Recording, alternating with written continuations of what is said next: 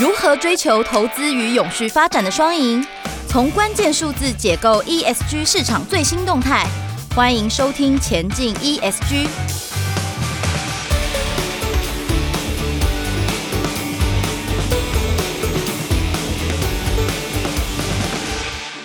Hello，各位听众朋友，大家好，我是主持人佳云。大家好，我是 Jason。Jason，金周刊最重要的就是投资理财这个部分嘛？没错。那 ESG 这么热，我们今天其实就要来聊一聊很棒的这个投资的题材。是。那我最近也有看到一些数据，就发现，哎，就是 ESG 股票基金在二零二一年这个资金流入已经爆速的成长，然后到去年的整个第三季末为止，大概已经有超过三千多亿的美元，然后超越了整整大概二零二零就是 ESG 蓬勃发展的这个呃两千多亿美元的这个数字。嗯，那我们今天其实就邀请到了一个非常厉害的代表，他有很专业、很长期在。做这个金融领域的观察，那我们就邀请到我们今天的特别来宾，他是 MMG Investments 的亚洲区机构法人及通路业务总监林长忠 Bernie 来到我们的节目中。各位大家好，我是 Bernie。Bernie 哈，其实我认识他很久了啊。Bernie，大家对 MMG 可能这个听起来有点陌生，因为都是英文字啊。其实呢，跟大家讲个小故事。之前呢，我的朋友这个他的理专推荐给他三档基金啊，因为他的这个小孩要出国留学，他带了一笔钱出来，他问我说：“哎，怎么样配置呢？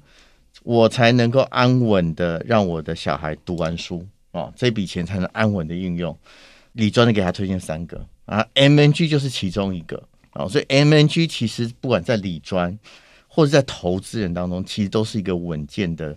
旗舰，老实讲，在投资股海或者是投资海当中，其实 MNG 是非常稳健的一一款旗舰型的公司啊。那它旗下的基金呢，当然有一个很重要的基金天王，我们叫它 wuno 哦，他是英国的债券天王啊，不只是债券天王，曾经曾经是全世界薪资最高的基金经理人哦，所以大家知道。薪水拿得高，一定要做事嘛，好，所以 MNG 其实就是稳定，好，这个稳健的代表。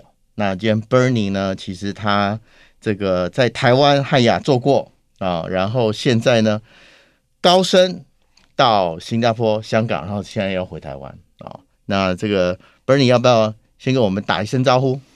是哦，呃，谢谢 Jason，呃，非常这个快速的口碑行销哦，我们语感容焉。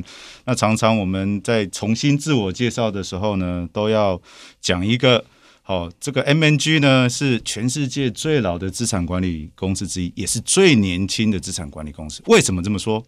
哦，因为 MNG 在二零一九呢独立上市呢，是由两个部分组成，第一个部分是由呃。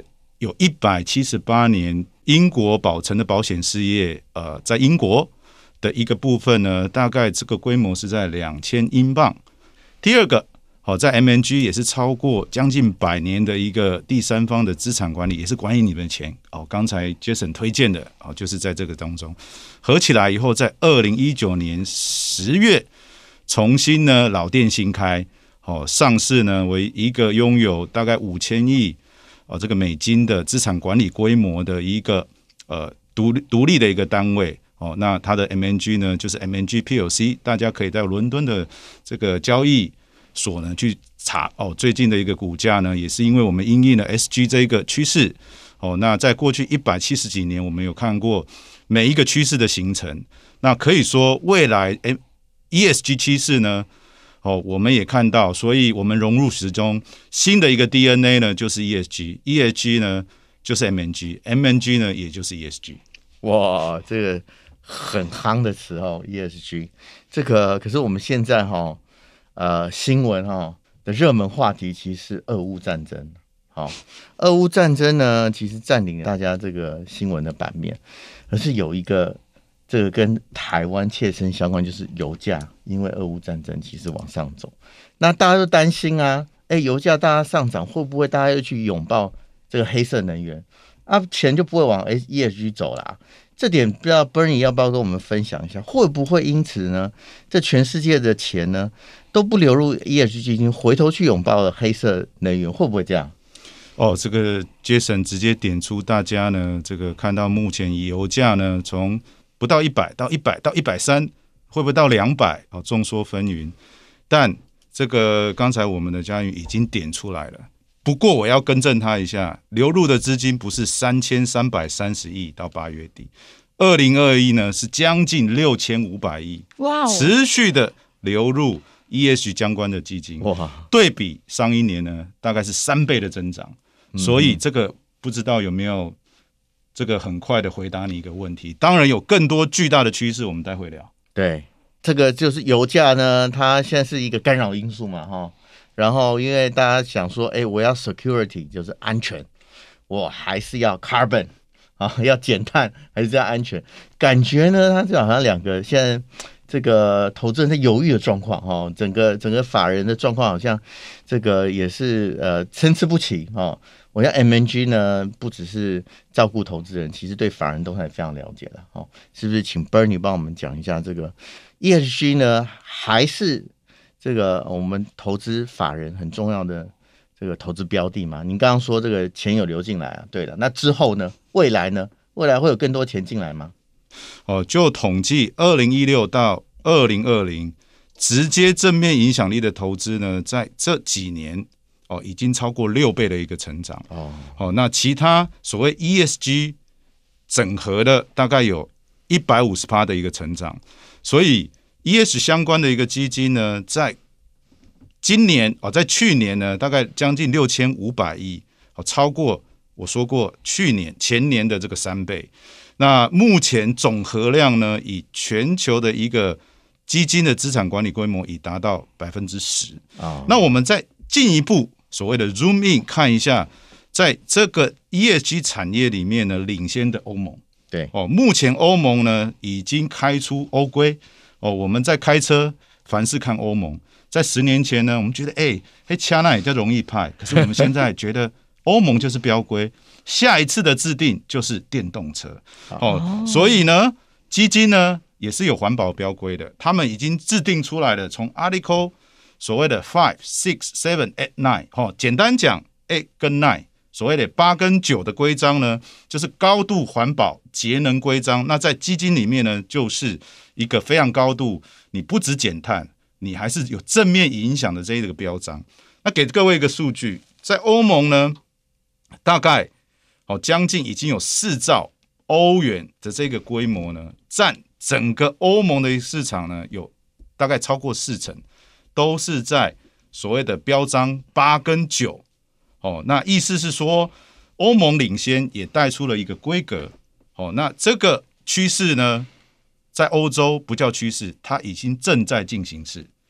但对于目前台湾已经在上个礼拜，哦，所谓的工会主管机关也明令定出 ESG 的一个标章跟规格。什么叫做 ESG？那在香港、新加坡呢，也同步的。哦，把这个正面的一个所谓的规则给谈出来，主要两个事情。第一个，避免所谓 greenwashing，哦，作为只是一个所谓漂绿的一个动作。嗯，哦，那再来更正面的是鼓励这个资金呢导入所谓跟环境、社会，还有呢更高度的呃公司的一个治理，把三位一体。哦，那这个资金呢持续的流入，对于未来。企业的一个价值的重新定定，这个资本市场的重新定定呢，起了一个非常大的一个局势啊。所以，俄乌战争其实是短期因素了哈。以长线来看，ESG 还是吸引了大量资金来投入了哈。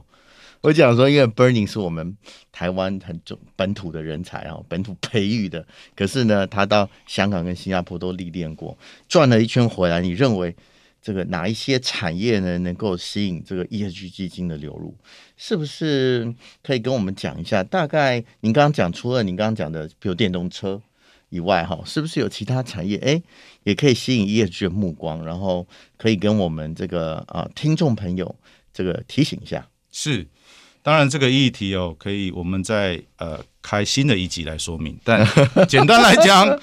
哦，大概两个构面，我就用、呃大家耳熟能详一个不动产的概念，叫做都更跟从化区。哦，都更里面呢讲的就是呃未来这些原来的企业如何更新，快速的符合所谓 ESG 哦的一些被动的一些这个所谓的呃营运的条款，更 E 跟 S 更 G 对环境的议题纳入，把外部的成本内部化，对社会的议题，像现在乌俄战争哦，这个人权的问题哦，像台湾做得很好的周休二日。哦，不是只是这个说，哎，你赚多少钱，而是说，哎，你最近有怎么更更健康的生活？那这一些都是在都更里面，原来呢有一百年、五十年、三十年的这些企业能够漂亮的转型转身。哦，在这边如果未来能够符合 ESG 的，都是表示 ESG resilience 哦，就是在营运上更是坚挺。哦，这些企业呢都是我们觉得非常有机会的，包括。你如果看全美十大的一个公司，像 Amazon，现在市值超过一兆的五家，全部大概里面呢都是所谓的 Climate Pledge 哦，叫做气候承诺哦，包括 Amazon，包括 Apple 哦，那更多的公司会加入，这就是告诉我们下一个世代的这个呃这个巨大的一个公司呢，会在 ESG 里面更领头，做一个影响力的一个投资人，这是都根的部分。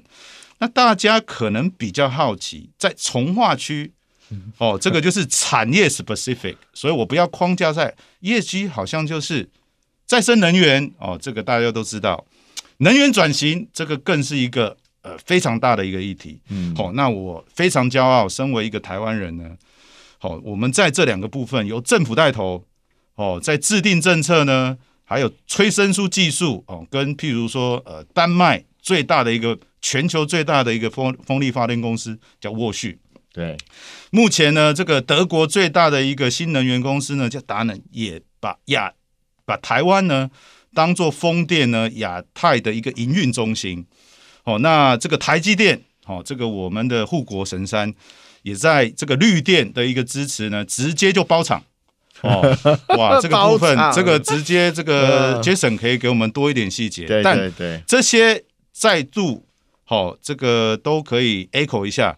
都更区跟从化区呢，有一些技术含量的。都更区呢，像 TSMC 呢，它可以制定，哦，甚至不止符合，把它所有的绿电呢，哦，导入它现在呢，呃，这个制作晶片，嗯，哦，这这这个代工里面的一个趋势。所以这 ESG 呢，其实是未来在制定公司价值，啊，包括这些巨型的公司或者。技术提供的哦，像呃这个沃旭或达能这一些所谓的再再生能源的一个公司，或甚至我们现在呢放大镜在看哦，BP 或者是这些巨大的一个石油公司，它在一个能源转型怎么做哦？这个一个一个小小的一个知识哦，这个沃旭呢以前呢其实也是在做传统能源，没错哦，所以在这个部分可以让大家知道，不管是原有的这个公司。它呢，这个快速的应用 ESG，这代表是未来投资人呢值得这个再持续投资的一个公司，或者在这个土地的从化区里面呢，孕育了更多的一个所谓再生能源，或者是碳捕捉，嗯嗯，哦，或者是说这个呃未来节能减碳这一种新的技术，都是必须要透过资金、政策还有市场面的导引呢，把它催生，在未来十年。Bill Gates 已经讲了，没有比这个更更重要的一个投资目标，还有社会目标，还有政策目标。所以 Bill Gates 看到了，哦，这个 John Jeff Bezos 看到了。嗯，我想这个趋势呢，应该会是一个很长的趋势。哦，再过几年以后，战争会过去；再过几年以后，我们还是要处理这个气候的问题。哦，这个环境的一个议题，这个呃社会。哦，这个的议题，还有呢，把这两个元素呢放在这些企业的监管。对对对，我很喜欢你这个都更跟重化区的这个比喻，我觉得果然是我们台湾的人才，用这个很接地气的这个比喻让我们理解哦，这个 ESG 未来可能流入的基金呃资金的状况哈，有这个都根的哈，然后也有像新能源的这些从化区的部分，我觉得哦，这我要不要学起来？以后可以拿出来用哈。是是是、嗯。那可是我们想到产业，其实很很容易想想到股票嘛啊。那 M N G 很简单，你们是这个债券跟固定收益的专家啊。那可不可以跟我们讲一下这个？啊、在我们以后的状况里面，或者未来的这个投资这个呃环境里面，我们怎么看待股票、债券、固定收益这几种不同的投资商品？是不是可以请 Bernie 帮我们讲一下？MNG 呢，应该是三百六十度从股权、债权、公募、私募，对于未来的一个企业呢进行正向的一个影响，包括把 ESG 环境。社会跟公司的一个治理呢，全方位的带入，怎么带入呢？哦，以前我们过去说，哎，资本主义教我们的是股东价值最大，意思就是唯利是图。但我们现在呢，ESG 的二点零要讲的是，你每一块钱 ESG 的含金量有多少啊？哦，所以这个不是互相抵触的。ESG 呢，告诉你的是未来。这一些企业呢，如何在赚每一块钱？它的 ESG 的一个能量呢，可以发挥到极致。这也就是我们为什么希望从股权的影响，甚至等一下我待会会谈到债权。股权很直接，嗯嗯，哦，一个基金公司或一个资产管理公司，我可以因拥有股权一到五趴，去直接影响这个董事会、这个 CEO 对于 ESG 他的一个承诺或具体的一个行动。所以我说，有可能一个 CEO 会因为 bottom line 哦，也赚很多钱，但是因为没有符合 ESG 被 fire 啊，哦，这个是一个新的趋势。哦，那我们也了解到，为什么现在这个非常巨大的前十大、全球十大的资产管理公司也揭竿而起，因为他们发现这是符合投资的名义的。哦，因为我们发现未来新的世代，他不是只问这个公司赚多少钱，而是赚的这个钱有没有社会意义。好、哦，这个是透过股权可以影响的，嗯哼。但如果大家细看，呃，就算我们公司呢，哦，譬如占 Apple 可能也只有一到五趴，这个就是一个很巨大。对，所以对于这个一这个相对于债权，我们呢透过专案的融资，好、哦，譬如说对风电，我就是要它产生绿色的电，更直接的。啊，那这个跟一般投资人什么关系呢？嗯，政府可能很关心，我就专案融资。哦，我透过这个呃金融法令的一个制定呢，去引导这些资金 support 未来的新技术，嗯、哼哼让它这个呃所谓的呃绿色溢价对哦更便宜，让它更稳定。这个是从政府的角度，我觉得这是一个非常好的一个一个前瞻的一个做法。那对于一般的投资人，我想受众现在正在听，一定会那关我什么事？对，哦，跟各位报告一下。我们有一个实证发现，不在意 ESG 的跟在意 ESG 的不在意的这一方呢，它的性平的不稳定度比较高，它会产生违约的风险呢，比在意 ESG 的这一群还要来的可能性更高。对，哦，最近的乌二，大家就会可以看得到。哦，从企业面这个提升到国家面，大家就很有感。现在投资俄罗斯吗？哦，这个就是所谓。从债权的一个，除了债权，大家很直觉哦，我可以直接到董事会说你要做 ESG，对，但债权更是直接的哦。我刚才说的，透过融资，透过融资，嗯，好，监管的直接，然后呢，我们在私募的一个债权呢，更是可以有直接的影响力，哦，去扶植这些。有 ESG 或甚至呢正面影响力的一个呃私募股权债权，对，哦，所以这个都是我觉得海陆空三军，我们现在 MNG 做的就是把股权跟债权呢结合起来，力量呢对于单一的一个所谓的企业进行了交叉，最后把 ESG 呢导入这个公司，变成一个具体而可行动的一个方案，这就是我们。为什么一而再再而说，我们重新呃透过 ESG 的角度呢，是在定义公司的价值。嗯嗯。那各位投资人，其实您投资公司，最后也是讲到公司的价值。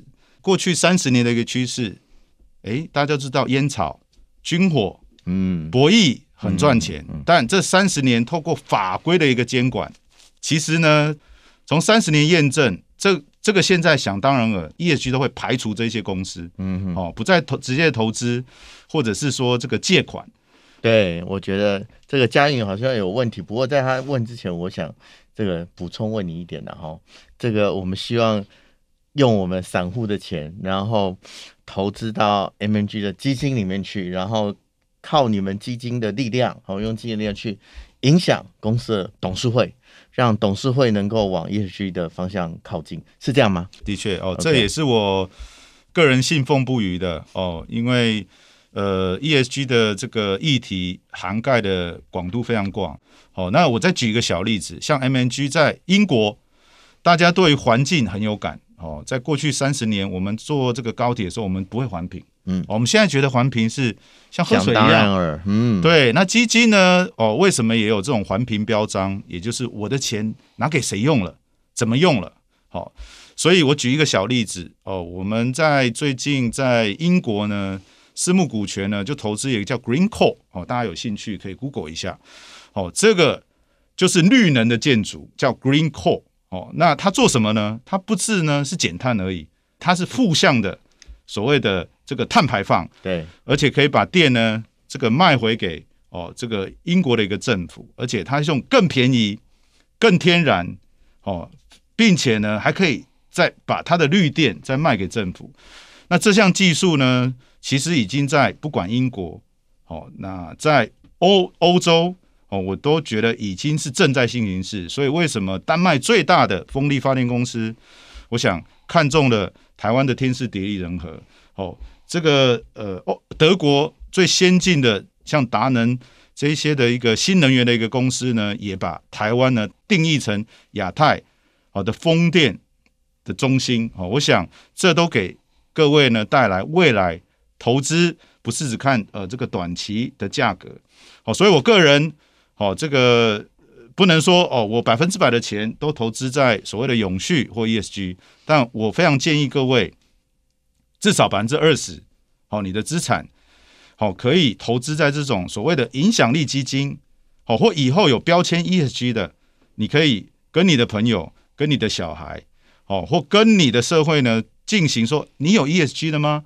好，这是一个除了赚钱以外，他赚的每一块钱呢，还会符合社会的公益。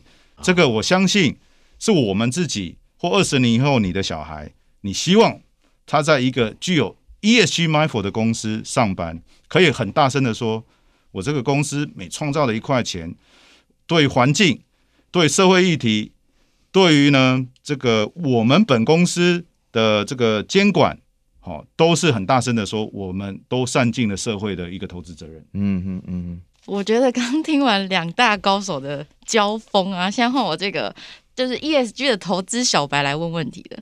那其实我们就是在 ESG 这个领域里面，其实最近发现有很多不同跟 ESG 投资什么什么投资很相似的名词。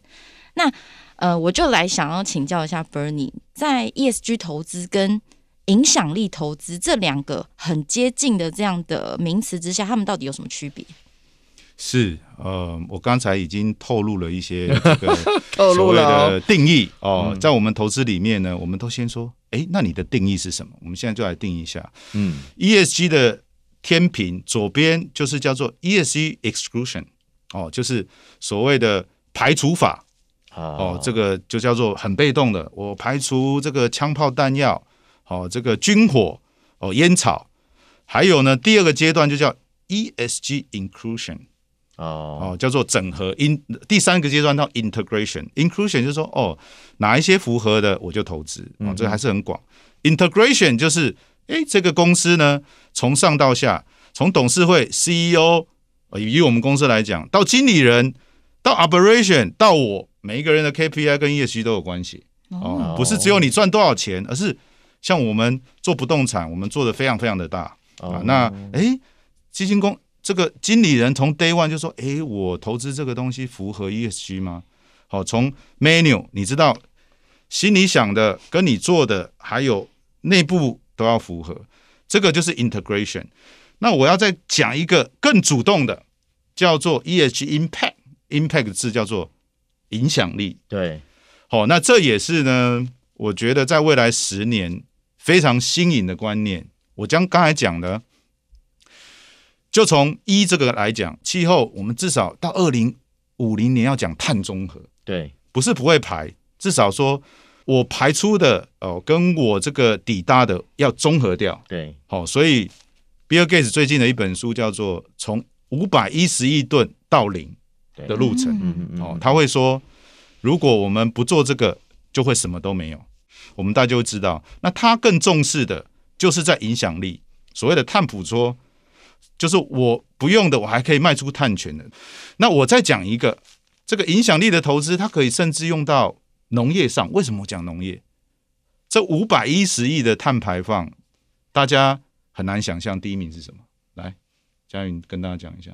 我觉得应该是交通啊、建筑啊。你知道我们在读 ESG 还是知道几个大产业？不要告诉我是农业哦。不好意思，排第二，排第第四到第五名。哦，你知道第一名是谁吗？我不知道，我真的不知道。制造业哦，那那制造业、石化业，嗯，好、哦，这些不是能源业，但是它用了大量的塑化再制的。嗯 OK，嗯农业是第二名。哦，哦，所以我们现在。看到影响力在怎么做？哎，你知道我们前一阵子在这个高雄，哦，有一个这个灯会是用无人机。你知道无人机，哦，跟 AI 大数据已经开始放在农业。嗯，什么时候除虫？什么时候呢？这个灌溉，哦，这些大数据的分析以后呢，大量的节能。嗯，因为农业呢，对于水利、电力是耗损非常大的一个行业。嗯，但现在这未来的十年呢，配合我们的一些新的一个技术，譬如说这个种子怎么更耐寒耐旱？那为什么 Bill Gates 说，哎，我的 Bill Gates Foundation 从他的过去成立的宗旨是消除贫穷还有教育。现在 Shift 他说消贫穷教育，在一个呢正在火烧的地球里面呢。最后也会零，所以现在 shift 到所谓的气候变迁的一个处理，嗯，哦，所以这一些他有讲到说，哎，像非洲，哦，这个离大家比较远，可以想象一下，他们如果耐寒耐旱的种子，好，这些可以产生呢非常普及的蛋白，对，哦，那对于他们在做气候的这种所谓的应变，哦，也是一个很大的注意，嗯，所以各位。这个一个很关键的一个呃名称就叫做技术力，嗯、这个技术力来自于单一的产业，嗯，再生能源、风电、嗯、水电，哦，但技术力的整合也许是下一波。哦，哦，所以我才说影响力投资它不是一个形容词，哦，它也不是只有一个名词，而是它是动词。哦，对，所以以后可以冠上这个影响力的，在欧盟里面你是不能随便乱逛。哦，是哦，是哦，对，所以你只要以后看到，在台湾也是上个月哦，以后不是什么可以叫做 ESG 的这个漂绿，它对，就用名词，但它没有行动哦，所以影响力这一个应该是 ESG 里面最主动的哦，是捕捉未来技术或者整合能力，可以在环境。社会议题哦，还有这个公司治理呢，做最正面还有具体的影响的。哦，感觉很像你说在从化区里面的公司跟企业嘛？对，就是用这个从化区里面的技术反馈加速都更的效率，所以你看到未来甜蜜点，对，甜蜜点就是在这个所谓的从化区里面创造出来的一个技术反馈回都更更便宜的建材。哦，更有效的处理方式，废水处理，呃，更这个永续的一个能源，哎，让都更，哦，可以呢，不用用老旧，可能五十年的方式都更，你觉得对吗？啊，有道理哈、哦，就是用。这个从化区的技术，然后来解决都根的问题。是哦，都根因为它长久其实也累积了很多问题，需要被解决。老实说，是。哦、那你刚刚讲的农业其实就是最早的都根嘛，哈，因为我们最最需要满足人类生存就是这些热量，这些热量来源很多都是农业贡献的嘛，哦，是。那已经累积了这么多碳排放了，所以要用这个从化区的力量，然后让哎，这个就算农业一级产业，也要让它有焕然一新的做法。所以 ESG 不再会是只是成本的概念，它在未来十年里面会是 RD 的概念。对，所以在第一阶段，我会说 ESG 现在已经进化到二点零，哦，从上流的想法到主流的想法，哦，已经不可忽视。我必须要很骄傲的跟大家说，其实台湾在 ESG 方面是做的非常好的，是哦，比起香港。哦，香港都一直用塑胶袋，这个都都是分类也不是很好。对，哦，那所以我，我我觉得这个台湾其实我们已经无形中呢，自己从个人已经 ESG，从社会我们其实也讲永续平等哦，这个政府领头，所以我们在国际上呢，在再生能源里面，所谓的从化区里面有一席之地。大家看到去年的 COP 二六，嗯哼，这些国家为什么意会到像美国？从地方议题到全球议题，因为他知道了，不能再把高耗能的东西丢来亚洲，他就没事。嗯，因为地平线呢，对所有的区域是公平的。对，所以政治 ESG 也从地方的议题提升为全球的议题。嗯，企业 ESG 我们刚才提过了，从唯利是图到 ESG 重新定定义这个公司，你以后不做，就像烟草公司，我不投资你。对，好，你。所以在二十年后，你觉得你投资的这些公司，像现在表面上赚钱，但未来可能会有 ESG 的成本，它必须要花很大的资金去买绿电，好，或者是说呢，补补强它非 ESG 的部分，这对于这个这个不 ESG 的公司呢，可能是一个非常大而不确定的减损。没错，没错。那在最后，在金融部分，也就是提供血液的 ESG，哦，我想。